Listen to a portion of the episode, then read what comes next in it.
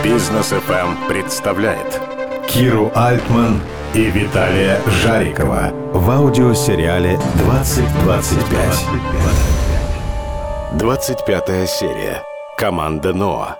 Дневник изобретателя.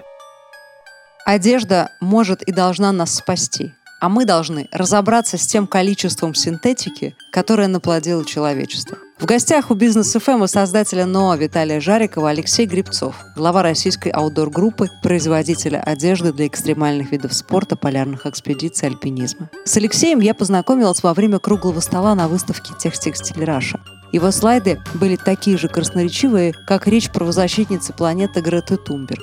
Замерзшие люди на Эвересте, наводнение в Техасе. Часть из этих фотографий были его личными. О себе и о компетенции компании Алексей предпочитает говорить так.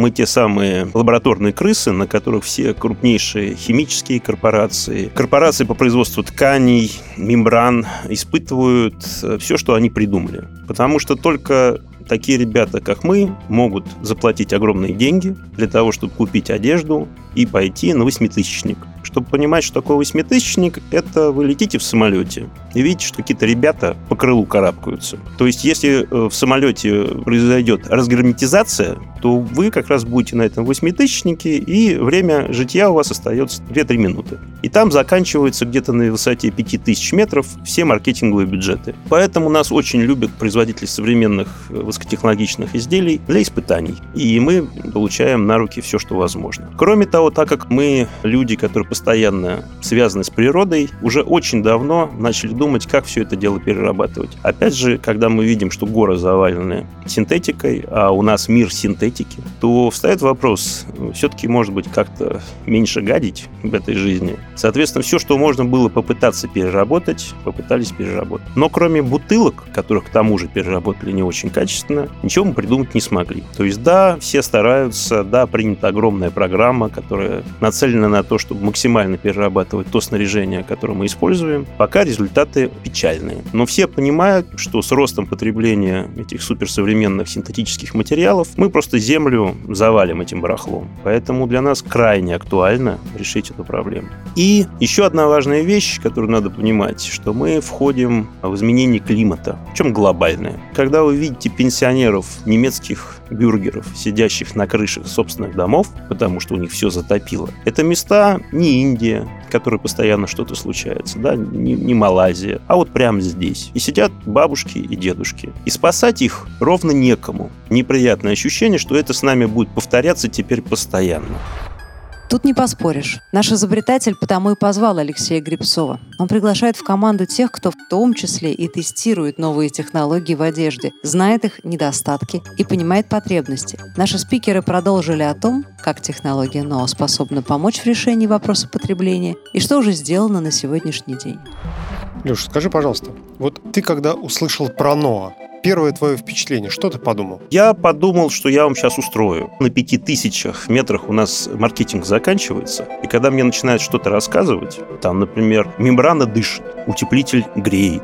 Я всегда хочу взять отвертку и это дело расковырять, потому что очень часто у производителей самых современных технологий монетка даже не на ребро встает, она просто в воздухе зависает. И тебе рассказывают, рассказывают, рассказывают. А потом все это не работает по причине обычной физики то, что вы изучали в школе, там, 8-9 класс. Поэтому мне очень интересно поковырять, посмотреть, поспрашивать, загнать вас в угол, попытаться сделать так, чтобы вы начали действительно думать о реальности, выходя из научных каких-то сфер, чтобы действительно получилось что-то, что нам всем в будущем поможет. Более того, я в это очень сильно верю, потому что уже на последней выставке, которая была два года назад, в Германии была выстроена цепочка от сканирования человека до производства флисовой кофты, купальника, куртки в течение двух часов четко сделанный, рассчитанный на этого человека. То есть стояла цепочка, где было рулон сыровья, то есть это некой ткани,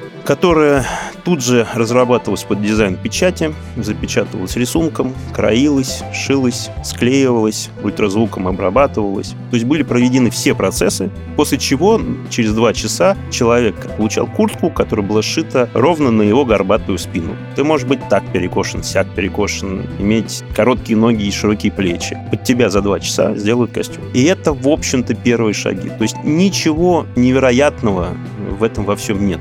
Технологии в данный момент позволяют это уже сделать. Вопрос, как это сделать? Как всегда, заплодив мир синтетикой, которая будет носиться и тут же выбрасываться, либо это будет с самого начала продумываться с точки зрения переработки и выпуска нового продукта. То есть первая задача – переработать синтетику, которая не перерабатывается, то есть многокомпонентный ресайклинг, желательно многократный ресайклинг. И если мы используем это сырье для того, чтобы создать новые функции, которые мы привнесли бы в одежду, это было бы вообще бы бинго. Если перед тем, как вы что-то начнете делать, вы подумаете, как вы это будете перерабатывать, вы себе очень много проблем в этой жизни упростите. Сейчас ситуация такая. Ой, мы что-то сделали, а как это переработать? Ребята, вы туда столько всего насовали, что переработать невозможно. Зачем же вы это сделали?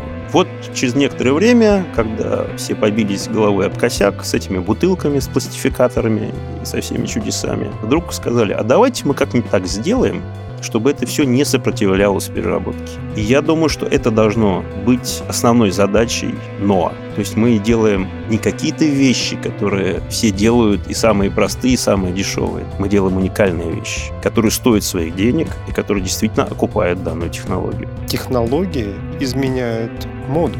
Безусловно. И это позволяет нам жить более полноценной жизнью.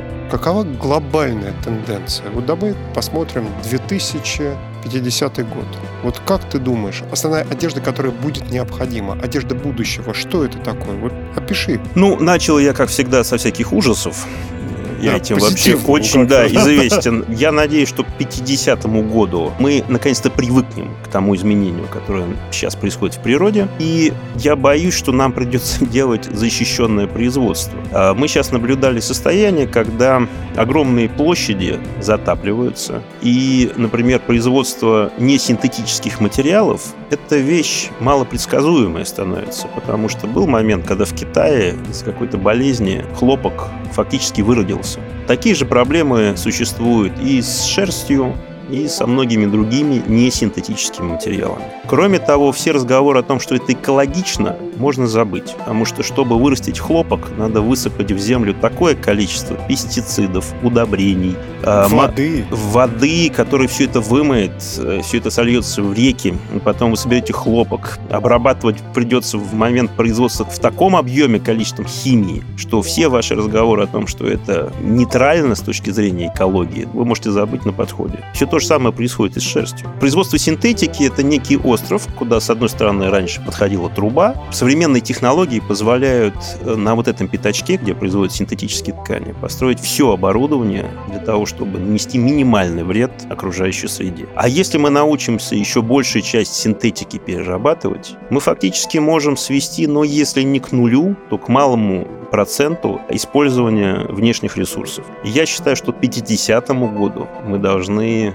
однозначно использовать, перерабатывать все, что мы до этого наплодили в таком огромном количестве в синтетике.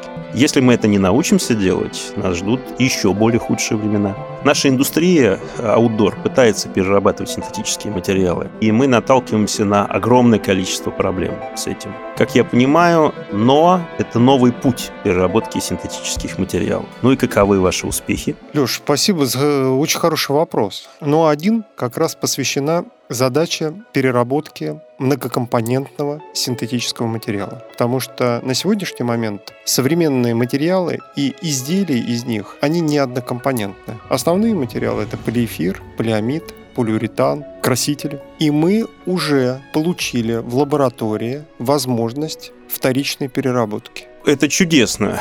Поскольку ты ближе к потребителю, и ты и являешься потребителем этой одежды, как правильно сказал, маркетинг не работает, а нам нужно реально, чтобы работало. Я как раз хочу, чтобы ты вошел в команду НОА для того, чтобы мы не делали лишних движений, а делали то, что нужно и необходимо, поскольку мы работаем над созданием оборудования и технологии, но как раз какие нужны функции, для чего, как, под какую существующую инфраструктуру, что первостепенно, что вторично, что третично. Нам необходима твоя помощь. Ну, я один не приду, я же с товарищами приду. О, это прекрасно.